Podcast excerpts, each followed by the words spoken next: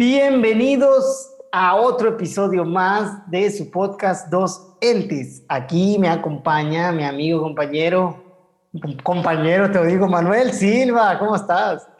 Es lo primero que te iba a decir. Amigo ahora, compañero nada más, que no, ya andas entre celebridades y, así me presentas. ¿Qué onda, Andrés? Pues con el gusto de siempre. Sí. Vamos a dar un poco de contexto a ese, a ese pequeña piedrita que, que, que avientas, ¿no? El, ahora en las semanas tuve la posibilidad de estar en el podcast de tres grandes, ellos se llaman edutubers, no, no sé si sea el término correcto, pero es eh, youtuber de la educación. Y pues hablé del programa y el Manuel me está reclamando que le dije que lo hacía con un compañero. No entiende que que el nerviosismo tal vez de uno hace que diga las cosas de una u otra manera, ¿no? Ya pues, sabes. no nomás yo, eh, ya son varios que Sí, ya, exactamente, ya se sumaron a, la lista algunos ahí que se suben a, a, tirarle, a ponerle sangre a la herida, diga, a ponerle sal a la herida, ¿no? Qué bárbaros. Pero bueno, es parte de, aspiramos, o al menos, sí, aspiramos, voy a decir, porque te junte, te pego en el equipo a, tener un podcast exitoso al grado de, de, las personas con las que estuve, Manuel. Al menos eso me gustaría. Seguimos. Yo, aspiro a ser más que un compañero. ya lo eres, mano, ya lo eres. Luego, que, me meta, te voy a, te voy a ventilar como lo que eres realmente. Manuel. Muy bien. Entonces, eh, desgraciadamente estamos repitiendo este podcast repitiendo en la grabación porque tuvimos un problema aquí con la computadora en la que se graba y, y bueno, vamos a tratar de tomar las precauciones para que no vuelva a pasar. Así que, ¿de qué vamos a hablar, Manuel? Muy bien, vamos a hablar de tipos de escuelas. O sea, los, cómo se clasifican las escuelas de acuerdo al artículo 96 que tenemos, que es un artículo, pues muy, un acuerdo, perdón, acuerdo. muy viejo, es del 82 pero pues es el, el último, vamos a decir, lo que hay, ¿no? Que básicamente vienen todas las escuelas. Y la primera forma, si nos vamos de una vez así como tal, es por la ubicación. Que en ubicación es muy sencillo, ¿no? Urbanas y rurales. Ahora, en el caso de las urbanas, pues muy sencillo, ¿no? Las que están en las ciudades, todas aquellas poblaciones, en este acuerdo menciona de más de 2.500 habitantes pero tengo entendido, y ahí sí vamos, si alguien nos puede checar o corregir, que de acuerdo al INE son aquellas localidades de más de 5.000 habitantes. Entonces, que vienen siendo casi todas las ciudades. Y en el caso de las rurales, pues es el caso contrario, que, que se localizan en núcleos de población de menos de 2.500 habitantes o con una actualización de 5.000 habitantes, que se me sigue siendo muy poco, 5.000 habitantes para que se considere rural, ¿no? Que en este caso, no sé si te acuerdas, Andrés, cuando, cuando pues, tú y yo trabajamos en el sector de la sierra, que específicamente en el caso de la Olimpiada de Conocimiento, que tienes que clasificar ¿no? a, los participantes en el tipo de escuela, urbanas, este, rurales o particulares, multigrado. Y no sé si te recuerdas que nos pasaba que habíamos seleccionado, incluso los mismos maestros y los mismos directores seleccionaban como rural y resulta que no, o sea que al ser el número de 5.000 habitantes, que digo, es el último que tengo en mente, el de 5.000, pues ya no pasaban como rurales, ya pasaban como urbanos. Sí, así es. De hecho, creo yo que sigue siendo ese número, ¿no? Y 5.000 habitantes se nos hacen poco, puesto que las ciudades o lo que consideramos una ciudad, eh, nosotros coloquialmente, pues tienen arriba de, bueno, acá en Sonora 100.000 habitantes, ¿no? Supongo que en otras partes del país las ciudades tienen muchísimas más población. Aquí de 100 mil para arriba ya la consideramos como una ciudad, sin embargo todavía sigue, sigue siendo como muy, no sé, semiurbano, digamos, ¿no? Tenemos poblaciones de 100, 120 mil habitantes que no son tampoco las grandes ciudades. A ver, ahí, ahí te tengo una pregunta. A ver, para ti, o sea, ¿qué elementos tiene que tener un espacio, una localidad, una población para ya considerarse ciudad? Para ya considerarse ciudad, yo creo que tiene que contar pues con todos los servicios eh, básicos, ¿no? Pues agua, luz, este, electricidad, alcantarillado, pavimentación. Tiene que estar, eh, tiene que tener una extensión amplia también, o sea, ¿qué te gusta? unos 4 o 5 kilómetros de, edificaciones ahí. ¿Qué más te puedo decir para que sea? Tiene que tener mm, entretenimiento, creo yo, así. Cine, sí, pues para mí, ¿no? O sea, tiene que tener cine, lugares a donde ir, eh, bares, parques y demás. Y que, por ejemplo, ese es como, para mí ese era como que el, el, tipo, ¿no? El, el top de, de, de, que era una ciudad o que no. Si hay cine, hay ciudad, si no, no. Y, y, realmente no es así, ¿no? Pero pues para mí debería de ser así. ¿En ¿Qué más? Pues la población, que tenga bastante población, que se vea movimiento. ¿Bastante cuánto? ¿Bastante cuánto para una ciudad? Pues yo creo que 100 mil, de 100 mil para arriba. Me gusta el parámetro de 100 mil para aquí en Sonora se me hace algo común, ¿no? Y las ciudades o las más grandes tienen pues arriba de esa cantidad.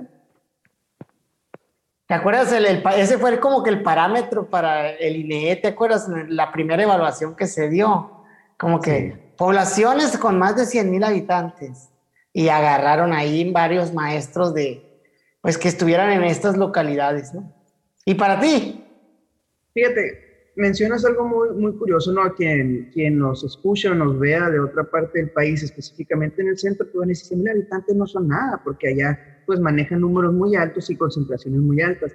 Sonora, a pesar de ser un estado tan extenso territorialmente, eh, realmente, o sea, son, son las ciudades, vamos a decirlo, no, no es como pasa en otras partes, ¿no? Que tienes dos municipios pegaditos y que cada municipio tiene 200, 300, 500 mil habitantes este, o que ni distingues cuando entras a una ciudad y sales de la otra. Aquí no, aquí es muy notorio, ¿no? Sales de Obregón y ya carretera, desierto, sales de Hermosillo, carretera, desierto, de Caborca, de Peñasco, de cualquier lugar que salgas. Salvo, te digo, no, la única zona metropolitana en el estado, Guaymas en Palma.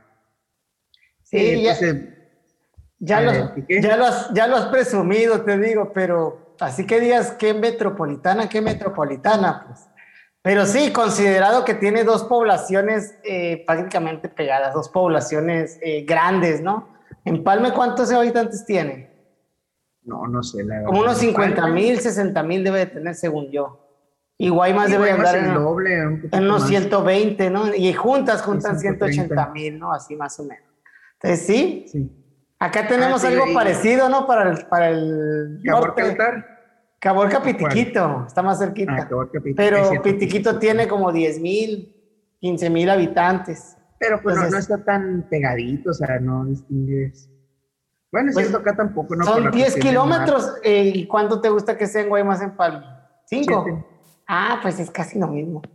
A ver, Manuel.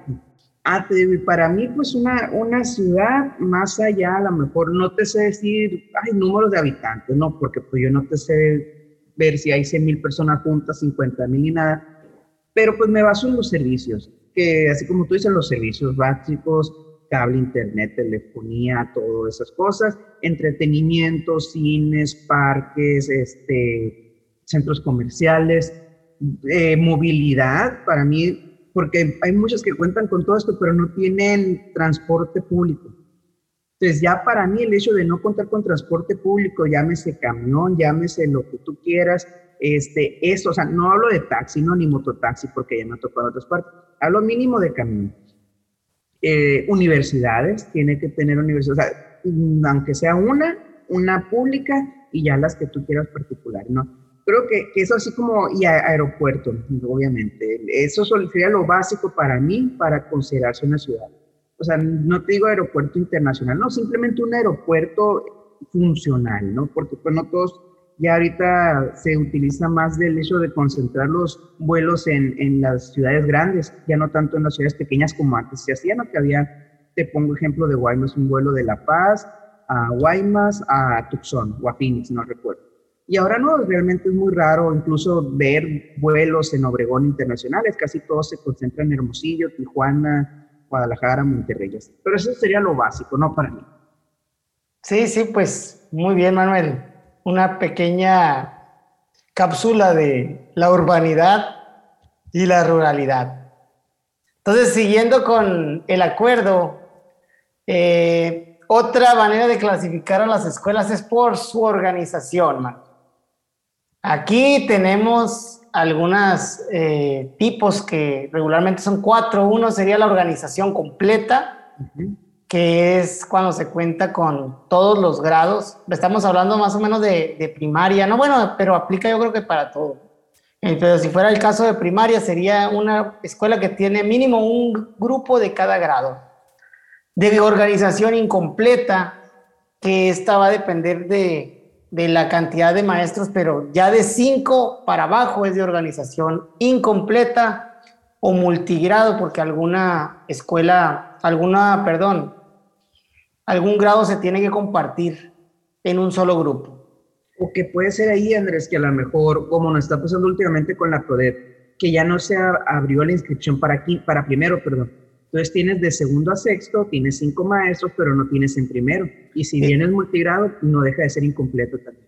Sí, tienes razón. Es, es, no es multigrado en sí, pero es incompleta, ¿no? Yo creo que sería incompleta porque no tiene todos los grados, pero no es multigrado en sí porque no comparten un grado. Bueno, o podemos hablar un poquito ahorita de ese, Sí, que, igual entro, en las incompletas entraría la multigrado como una más.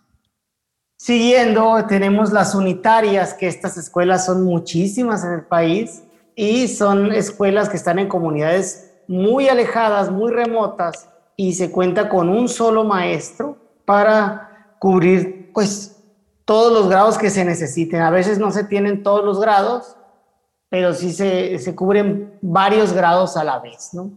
con una currícula compartida. Y aquí viene marcada también rurales unitarias completas.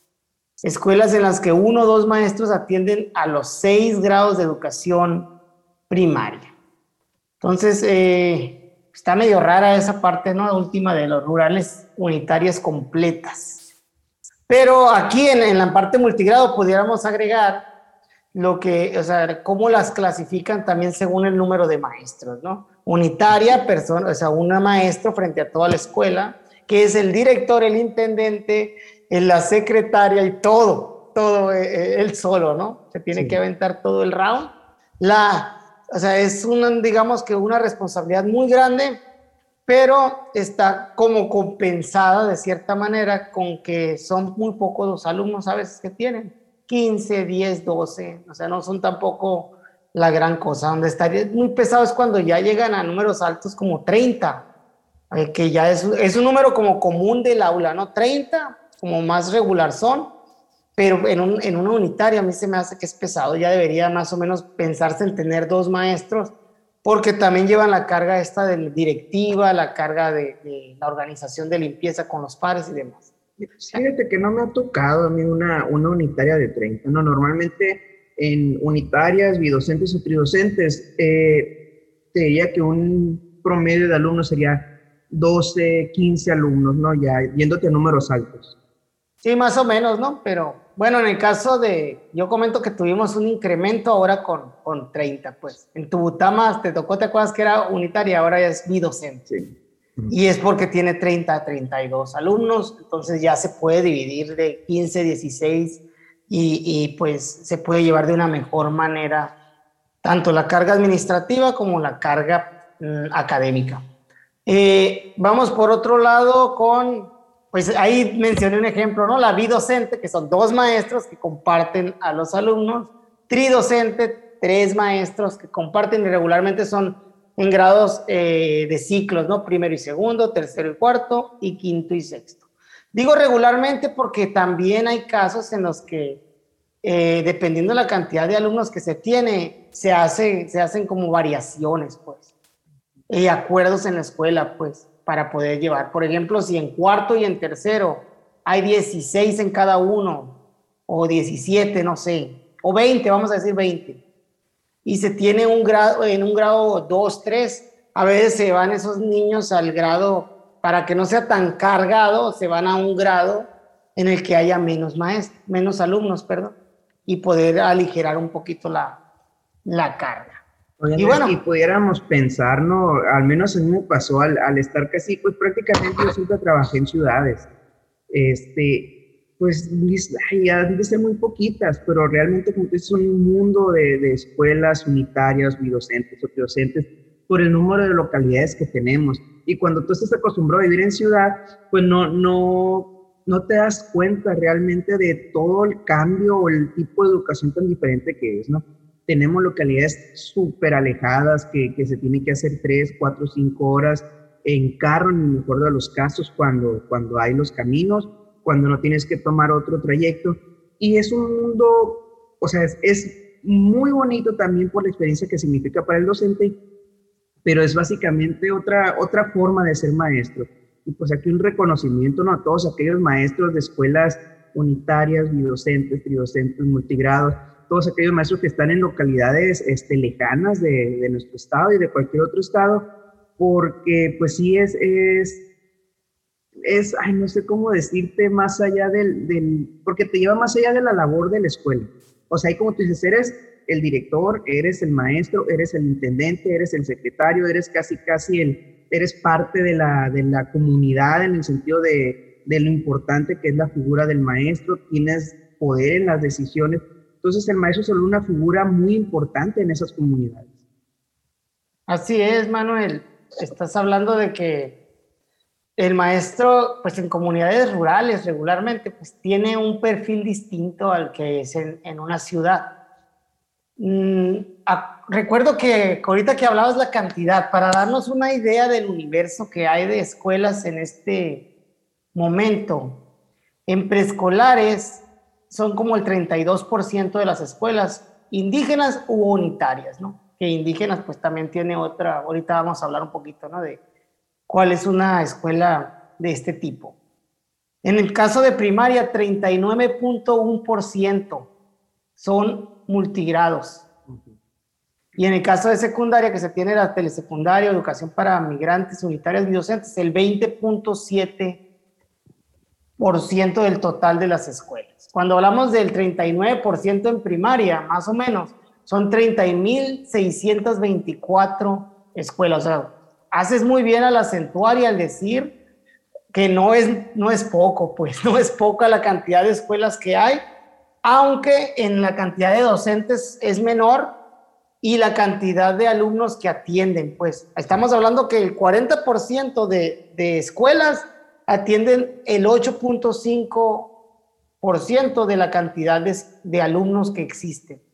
Entonces, eh, pero es una necesidad básicamente por la por la lejanía que tienen estas comunidades. Entonces es, necesario que sea así, aunque en algún momento también ya lo hemos comentado, que, que ha habido propuestas o que puede haber propuestas en las que a lo mejor varias comunidades que tienen varias, eh, varias eh, escuelas multigrado pudieran hacerse un centro de concentración para tener un servicio educativo más completo. ¿Por qué decimos más completo? porque la escuela multigrado regularmente carece de, algunos servicios, principalmente básicos en el servicio educativo, como es de educación física, por ejemplo. No todas las escuelas multigrados tienen un docente de educación física asignado. ¿Por qué? Porque la carga horaria que hay ahí no lo, no lo justifica a veces para el sistema. Entonces, eh, ¿qué otra cosa? El servicio de educación especial. No todas las escuelas de, de multigrado tienen un servicio de educación especial y es muy necesario en, estas escuelas o en esas comunidades, principalmente, ¿por? Porque al ser rurales, eh, a, veces, a veces existen casos en los que necesitan un especialista o un profesional, no por el hecho de ser rurales, no, a veces es por, por otras cuestiones de, de, los mismos, de la misma comunidad. Entonces, eh, pues en todas las escuelas debería de haber un, prestarse este tipo de servicios. Y por mencionar es interesante, es interesante como dices, ¿por qué? Porque hay comunidades donde sí se puede hacer, ok, ponemos un centro de concentración, una escuela concentradora, damos el servicio de camión, incluso hay un, hay un, este, se da un mejor servicio educativo y se, o sea, te invierten a lo mejor lo que invertirías en cinco escuelas, lo inviertes solamente en una y la tienes mejor que, que medio estar reparando lo de aquellas cinco. Tienes todos los grupos completos, tienes intendente, tienes director asignado, ya no tienes que estar sacando al director, al maestro de grupo, en otro tipo de situaciones cuando se necesita la presencia del director. Y tienes una escuela más completa, tienes un ahorro a lo mejor y tienes un mejor servicio educativo. Pero pues hay comunidades en las que se puede, ¿no? Pues el Valle de San Luis yo creo que es una de las, de las regiones donde más se puede implementar porque hay muchas comunidades muy cerquitas. Sí, y y también, por ejemplo, en, la parte del sur del estado también hay comunidades pequeñas, por ejemplo, en Guatabampo, por ahí hay muchos pobladitos que pudieran estar concentrados. Y en el país también debe de, de, replicarse este mismo sistema. Sin embargo, tenemos la otra cara de la moneda, escuelas muy alejadas que desgraciadamente no tienen nada cerca como para poder hacer una escuela concentradora eh, simplemente tienes que mandar el servicio hacia allá y pues ahí es donde entra la parte de, pues de estos maestros unitarios. Siguiendo, Manuel. Pues muy bien, vamos a ir, Andrés, con el, pues aquí con el enfocado en los alumnos, el tipo de permanencia que tienen los niños o las niñas en, en los planteles. Pues vamos, es muy sencillo, ¿no? Internas, los internados, este, aquí donde los niños viven ahí en la escuela y reciben alimentación dentro de la escuela. Entonces, eh, conoceremos en, en, Sonora un caso muy, pues muy famoso, ¿no? La Escuela Cruz Gálvez, eh, yo tuve la oportunidad de, de, practicar ahí. Este, sí, es una, es un, igual es otro mundo, realmente es otro mundo estar en, en la escuela, en la Cruz Gálvez. Hay muchos niños que, que están por necesidad, la gran mayoría están por necesidad, pero es más triste. Yo conocí el caso de un niño donde él decía, es que mi mamá eh, la enfado toda la semana y prefiere mandarme aquí. O sea, normalmente pensamos que el internado es para aquellos niños que, que no tienen papás, que a lo mejor tienen una situación este, económica muy precaria, pero este niño en específico, este, no va a decir nombre, él decía, o sea, era su mamá, tenía su mamá, tenía su abuela, la mamá trabajaba y todo, pero la mamá lo mandaba para una forma de, ah, ahí estás toda la semana y nomás te veo el fin de semana. Y el niño decía, ah, es que mi mamá le doy mucha lata y aquí estoy mejor para ella. Entonces, eh, hacen un gran, hacen mucho bien, pero vienen a solventar algunas deficiencias de, nuestro, pues de nuestra sociedad, ¿no? Que, que por eso están para remediar algunas situaciones, pues, muy tristes de los niños. Eh, ahí te encuentras casos de niños sin papá, niños de papás drogadictos, eh, niños que han sufrido violencia de mucho tipo, eh, y eso se transmite también en, el, en, la forma de comportarse de los niños.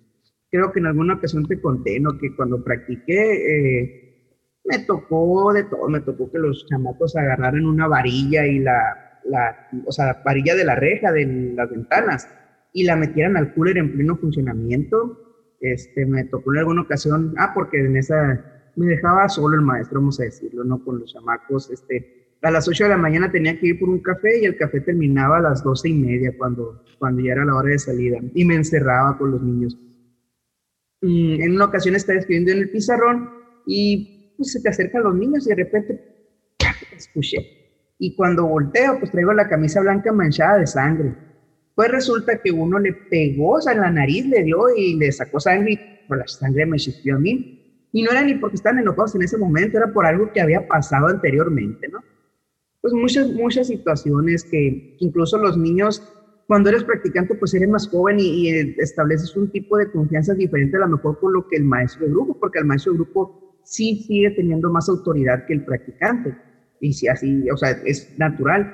Pero ahí te cuento, o sea, cómo en la noche se escapaban, cómo se iban, en el caso de Hermosillo, a la presa, o sea, muchas situaciones que tú te das cuenta que, que pues que los niños, vamos a decirlos, o sea, no tanto los niños porque eran adolescentes y estos muchachitos, ¿no? Los que, los que contaban eso. O sea, cómo están llevando, adelantándose mucho a una vida adulta, vamos a decirlo.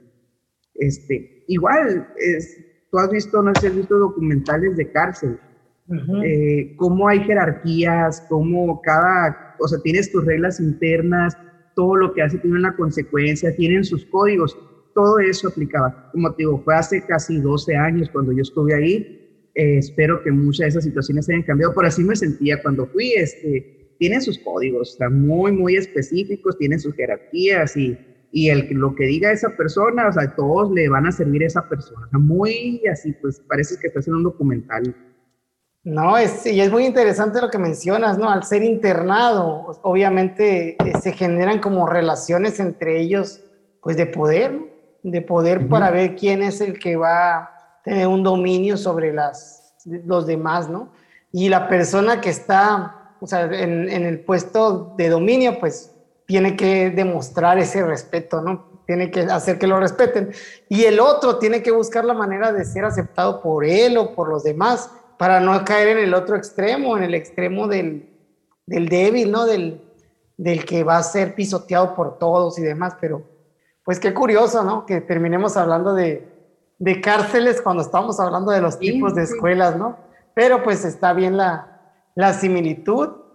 Aquí, pues, eh, ¿qué más es, aparte de los internados, qué otras escuelas hay, Manuel? Ahora, nomás para tener que comentarte, o sea, en estas relaciones de poder no es los hombres necesariamente quien tiene, o sea, sí había niños, ¿no? Pero también había niñas con mucho poder, pues, el, el poder es indistinto al sexo, ¿no? Este, mm, tienen organizaciones pues internas ahí y es muy evidente quién es quien tiene poder y quién es quien no.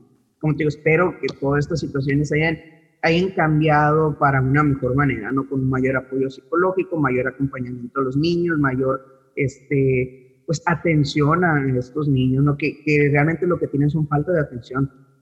Bueno, seguimos con, con lo que es las, las medio internas, pues escuelas en las que los niños están, eh, aunque aparte de las horas de clase, eh, un horario en el que puedan comer, ya sea uno o dos veces, o sea, que se le dé uno o dos alimentos, ¿no? Aparte del horario de clase puede ser que desayuno, clase y comida, o puede ser clase y comida o desayuno y comida, ¿no?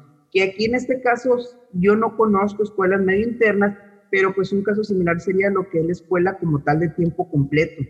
O sea, la escuela que era hasta las 4 de la tarde. ¿Por qué? Porque ahí se te daba el servicio de alimento caliente. Entonces, mm, no, realmente no, no conozco este tipo de escuela, pero veíamos que era muy similar el funcionamiento. Sí, ese es, supongo yo que ahora, ahora es como que la evolución, el tiempo completo a lo que eran estas escuelas, porque en aquel entonces supongo que era como tratar de cobijar esta parte de, de lo que, del, del, trabajo del papá, el tiempo donde está en el trabajo.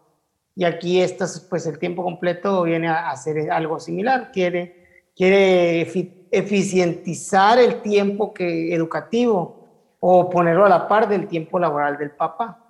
¿Qué tan bueno es eso? Pues es cuestionable, ya lo hemos hablado, ¿no? Vamos entonces, eh, las externas serían las últimas. Las externas, pues, ah, que conocemos normalmente donde el niño va a la hora de clase y, o sea, fuera de, de hora de clase, come en su casa, desayuna en su casa y está el resto del tiempo en su casa. Específicamente va por el servicio educativo, ¿no? Lleva por sus clases, de su horario de media jornada, en primaria, por ejemplo, y va de vuelta para su casa. Sí, se espera una hora que el papá pase por él, ahí afuera, pero pues va a comer a su casa. Qué curioso que, que, venga mencionado externo, como, como se me hace, es una curiosidad, porque que venga mencionado en el documento, pero no sea una manera de referirse a las escuelas, porque como es lo regular, nadie dice, voy en una primaria urbana externa, ni en una primaria rural externa, no, no, no, no es como, es como una clasificación, pero como es lo obvio, dirían ahí, pues bueno. Bueno, siguiendo Manuel con el tipo de escuelas, a mí me toca el último, bueno, no es el último, no, pero uno que ahorita sería como que políticamente incorrecto, yo creo, clasificarlo de este tipo, ¿no? Pero es la, por el, la clasificación por el tipo de alumnos que tienes.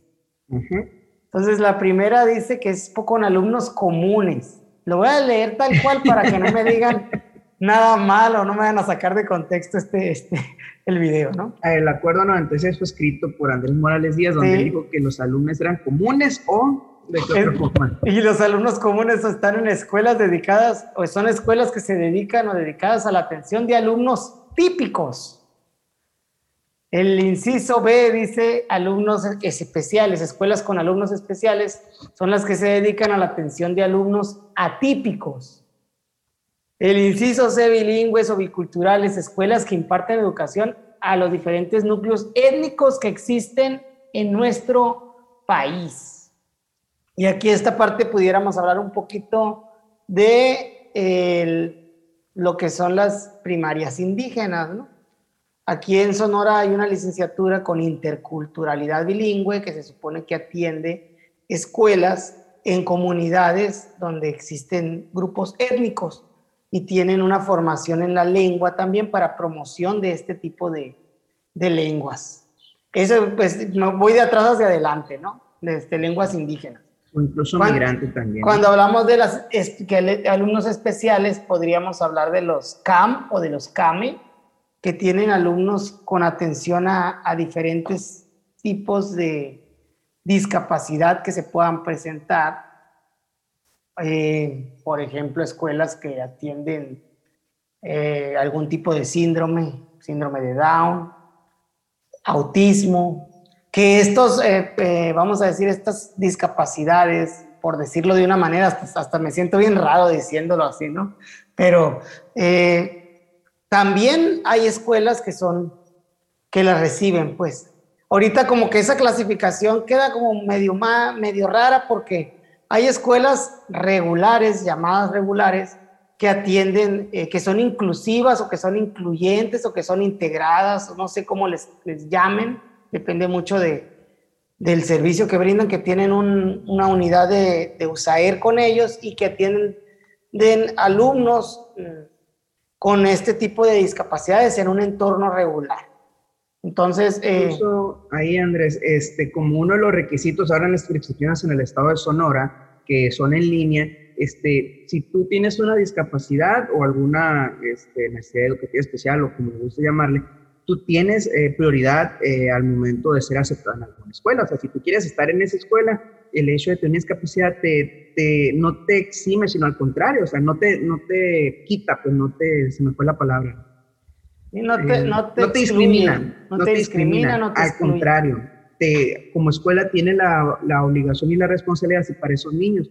El, como tú dices, se ha borrado mucho esa línea por, una, por un tema de inclusión. El detalle que yo veo es cuando hay una necesidad donde realmente necesita ser atendida por especialistas y la escuela no tiene un saber. Entonces, eh, y al niño se escribe por pues, intereses de los padres, ¿no? sé o sea, ahí son por intereses de los padres pero realmente si hay una necesidad que necesita un especialista y la escuela no tiene un saber, mm, más allá del tema de la convivencia, tendría, son casos específicos, ¿no? ¿Qué tanto? Porque el maestro muchas veces puede prepararse, puede buscar, puede investigar, pero llega a un punto donde él ya no puede hacer más. Sí, te tiene que calcular muy bien el beneficio, ¿no? Yo creo el beneficio de, de una cosa u otra. Hay, hay gente que combina, ¿eh? He visto eso que que por ejemplo los tienen en una escuela especializada para que aprendan mm, lo que necesitan con relación a la, pues a la discapacidad que están teniendo, eh, pero los tienen también en la escuela regular para que puedan ir eh, eh, conviviendo y adaptándose en un entorno regular, como dicen, como digo, regular entre comillas, porque al final todos estamos bien defectuosos y todos somos anormales. La normalidad en sí no existe, pues. Todos tenemos. sí, sí, como dices, perdón. O sea, no debería ser así. Toda escuela debería tener su equipo de USAER para dar la misma posibilidad, la misma oportunidad a todos los niños, independientemente de la escuela que se inscriban, que puedan tener la certeza de que van a estar, van a tener la atención que necesitan. Pero pues sabemos que no es así, ¿no? Los equipos de USAER eh, se dividen entre algunas escuelas y a veces las horas no le bastan para atender la cantidad de casos que tienen.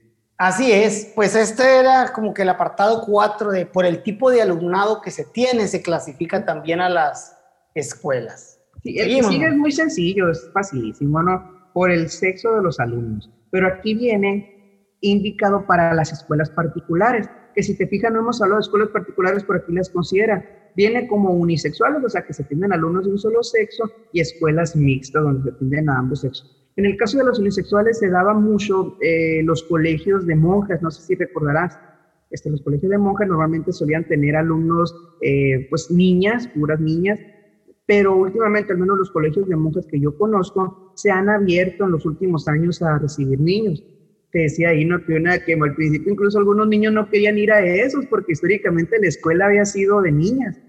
Y pues la carilla, ya sabes tú, ¿no? Es que estoy en, en el colegio Andrés, donde con todo el tiempo habían habido, siempre hubo niñas y ahora, ay, ¿cómo que estás en el colegio Andrés? sí, fíjate que a mí me tocó ir a un colegio así. Eh, ah, no me la sabía. Sí, ahí en Obregón. Lo tenían muy escondido. No, no, no, pues no me acordaba hasta ahorita que lo mencionas así, porque mira, mi generación. No me acordaba reviviendo traumas. mi, generación ahí, yo estuve en cuarto y quinto año en una escuela particular, eh, y mi generación ahí sí era bastante grande en niños, era como que la más grande en niños, pero aún así tenían niñas. Y me acuerdo que quinto y sexto, cuando yo estaba en cuarto, había un niño o dos niños porque acababan de hacer ese cambio, pues, como que mi generación era, era la, de ahí para abajo, era como que cuando empezaron con primero a aceptar este, eh, de los dos sexos, ¿no? Estuvo, está, curioso, ¿no? Porque sí recuerdo que cuando estaba en cuarto, en quinto, creo que había dos niños nada más, y en sexto nada más había uno o dos, y así se fueron hasta que salieron, ¿no? Eh, dato curioso. Bueno, Manuel, Siguiendo entonces, vamos ahora a la clasificación por su dependencia económica, Manuel.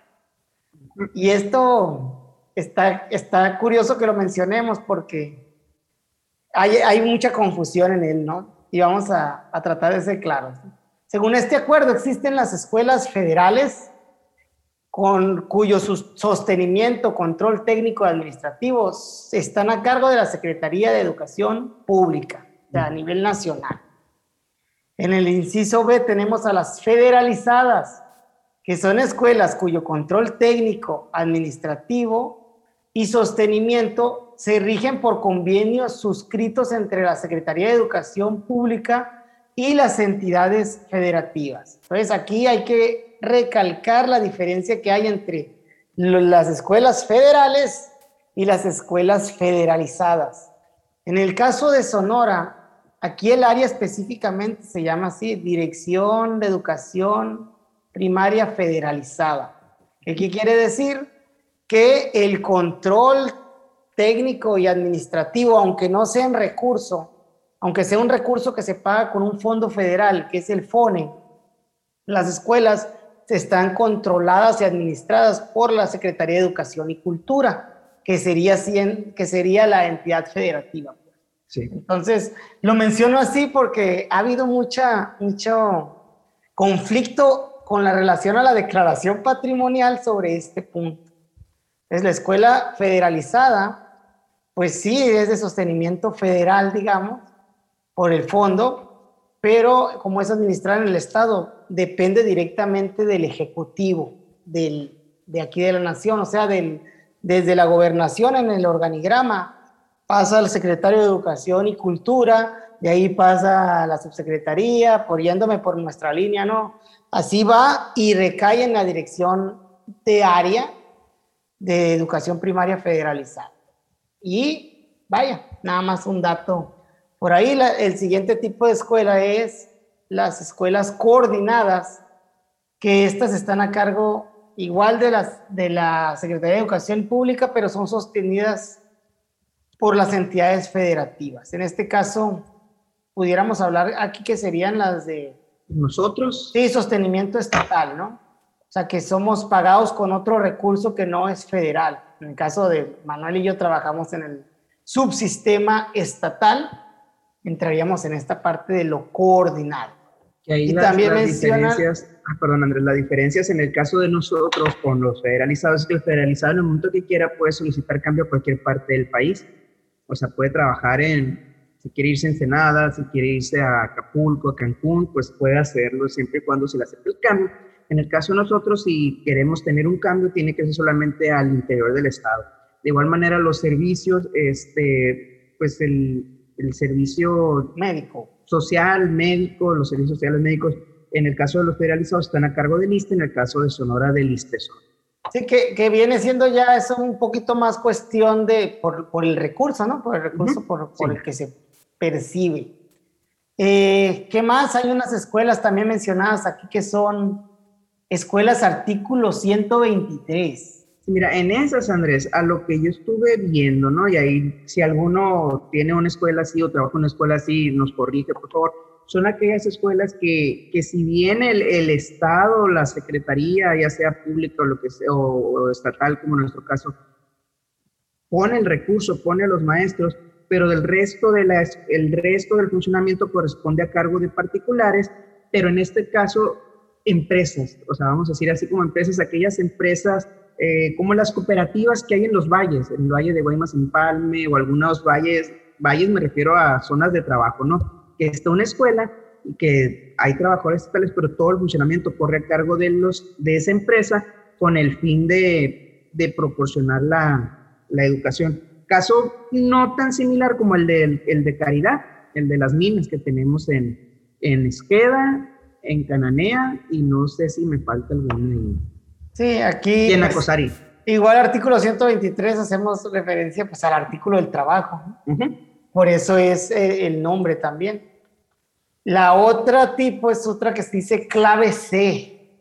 Escuelas en las que el control, cooperación cable, clave C se llama. Control técnico están a cargo de la Secretaría de Educación Pública y su administración y sostenimiento corresponden a personas físicas o morales de carácter privado que es diferente a, la parte, el 123, que, que son públicas o privadas, que cumplen en el artículo 123, ¿no? que es el artículo de, de trabajo. Ahí viene una fracción, que es la fracción 12, y bueno, pues es una clasificación, pero estas ya no son públicas, públicas, solamente digamos que se cubren con la parte de, de la docencia, ¿no? Del recurso humano, pero la parte operativa administrativa de edificio, terreno y demás es, pues es particular. En ese caso casi, no siempre, no, pero vienen a ser aquellos, aquellos internados. Por ejemplo, el Hogar Pasiguen en Guaymas, tenemos aquí el Refugio Corazón de María en Obregón, este, no recuerdo, hay algún otro, o sea, donde el patronato o la asociación pone los recursos y todo, pero los maestros y la parte técnica, vamos a decirlo, la parte operativa de la educación es proporcionada por el, por el Estado.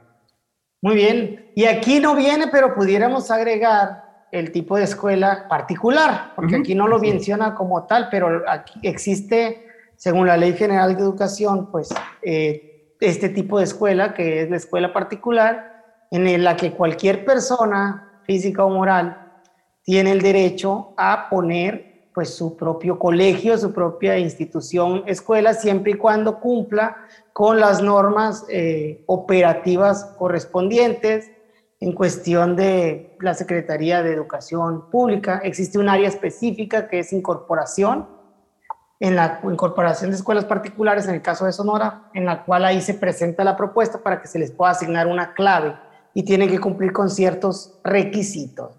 Ahí sí entra el Colegio Andrés. El colegio Andrés, si quieren, el colegio docentes. Docentes.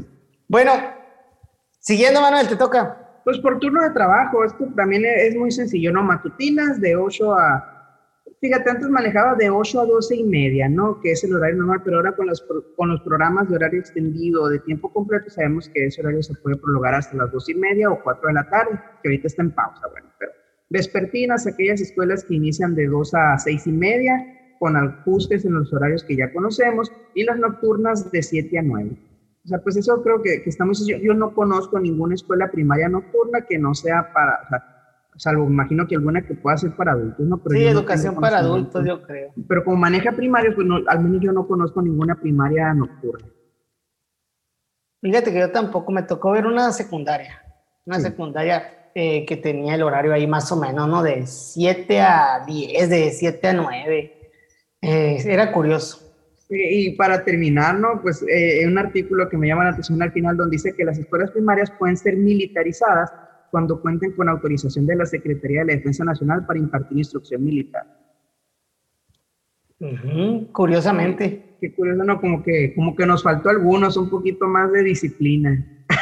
¿Te imaginas, te imaginas estar en una escuela militarizada? ¿Qué te enseñarán a desarmar y armar? No, imagino que, o sea, aparte de la parte disciplinaria, que, que, tienes que hacer caso a todo lo que te digan, un régimen, tienes que, o sea, te, imagino que te desarrollan el levantarte a tal hora, la actividad física, este, el respeto, todas esas cuestiones disciplinarias, o de la disciplina, perdón, vale, yo imagino que técnicas de supervivencia. Vamos, ahora vamos a irnos allá atrás y el que saque su comida va a sacar gusanos víboras, a ver, y el que saque la comida más rica se gana. ¿Te imaginas, Manuel? O sea, aquí nosotros que estamos en Sonora, en una zona muy desértica, ¿qué tan complicado sería hacer una clase de supervivencia? O sea, estaría curioso, curioso y, bueno, te imaginas, comiendo. Ya me aventé todos los programas de Bear Grylls, por si acaso. Muy bien, muy bien. Pues eh, con eso más o menos abarcamos los tipos de escuelas. Sin más, el, el, el, acuerdo tiene muchos más artículos. De hecho, en el artículo 2 se menciona lo de las escuelas particulares que tienen que funcionar con la autorización de la Secretaría de Educación Pública. Y para eso están estas áreas eh, a las que, a las que, eh, las que tienen las los mismas secretarías de los estados para poder atender este tipo de servicio. Que ahí pues también es un, digamos que las, eso no lo mencionamos, pero la escuela particular, aparte de ofrecer el currículum oficial, ¿no? Lo que siempre tienen es como que un currículum, ay, no sé cómo decirlo, extra, diferenciado dependiendo del tipo de, ciudadano que se dirijan. Algunos se enfocan en la tecnología, otros se enfocan en la parte deportiva, otros se enfocan en la parte religiosa también y de las creencias. y bueno, ahí te ofrecen eh, a la par un servicio extra a lo que es el currículum oficial. Y pues con eso básicamente cerramos la parte de las particulares. No sé si quieres mencionar más del, del artículo del acuerdo, Manuel. No, está muy interesante invitarlos a que lo conozcan. Si me es un artículo que ya tiene eh, pues su tiempo ya este, de, de, haber sido, de haber salido, pero está interesante. A lo mejor algunas cosas ya no aplican, pero nos lleva, por ejemplo, lo que decía Andrés ahorita de, de los términos utilizados, y lo hemos dicho muchas veces aquí, ¿no? Aquí no estamos para condenar el pasado, sabemos que los términos que se utilizaban en ese momento eran los términos considerados más apropiados. Entonces, en ningún momento nuestra intención es decir, ay, está mal que lo digan así. No, o sea, no podemos juzgar el pasado a la luz de lo que tenemos ahorita. Entonces, pero pues está muy curioso, está interesante para invitarlos a que lo lean y, y si tienen algún otro documento también que, que les interese, que conozcamos o que analicemos, pues también estamos abiertos a ello. Sí, curiosamente veo que tiene mucho este, este acuerdo también la parte de, de la disciplina, los alumnos, a tiene, está muy, pues, tiene muchísimas cuestiones, no nada más, es todo lo que corresponde a la organización de las escuelas primarias. Sí. Entonces está, está, está bien interesante, sí, también los invito yo también a que, a que lo chequen ahí pueda servirles de algo. Algunas de estas cosas, como dice Manuel, por la cuestión de la temporalidad ya no son iguales. Por ejemplo, en la parte del alumnado, quienes entran a primer grado, por lo menciona diferente a como nos, nos marcan ahora las normas de acreditación de control escolar. Sí, eso, eso hay que tomarlo muy en cuenta para pues estar actualizado, pero sí, en tipo de escuelas general, básicamente las abarca todas. Yo creo que con esto nos despedimos, ¿no, Manuel? Muy bien, Andrés, listo. Bueno, pues con esto los invitamos a seguir las redes sociales, como siempre.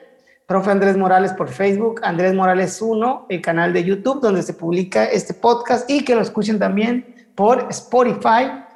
Eh, mándenos mensaje, coméntenos lo que, lo que quieren escuchar y pues, ya saben, la vez pasada también lo mencionaba, si están mal, les vamos a corregir ahí en mi comentario. Ahorita, ahorita que sí contesta, porque de por sí ya uno lo menciona como compañero, nomás lo, lo invitan a ahí algunos edutubers famosos, pues a lo mejor ya en, al cabo de algún tiempo ya ni quiere contestar los mensajes, así que aprovechen ahorita que así es pendiente. aprovechen ahorita que estoy que estoy en el piso no no no, no Manuel qué, qué sentido me resultaste no qué barato pero bueno con esto terminamos. Cuídense mucho. Nos vemos.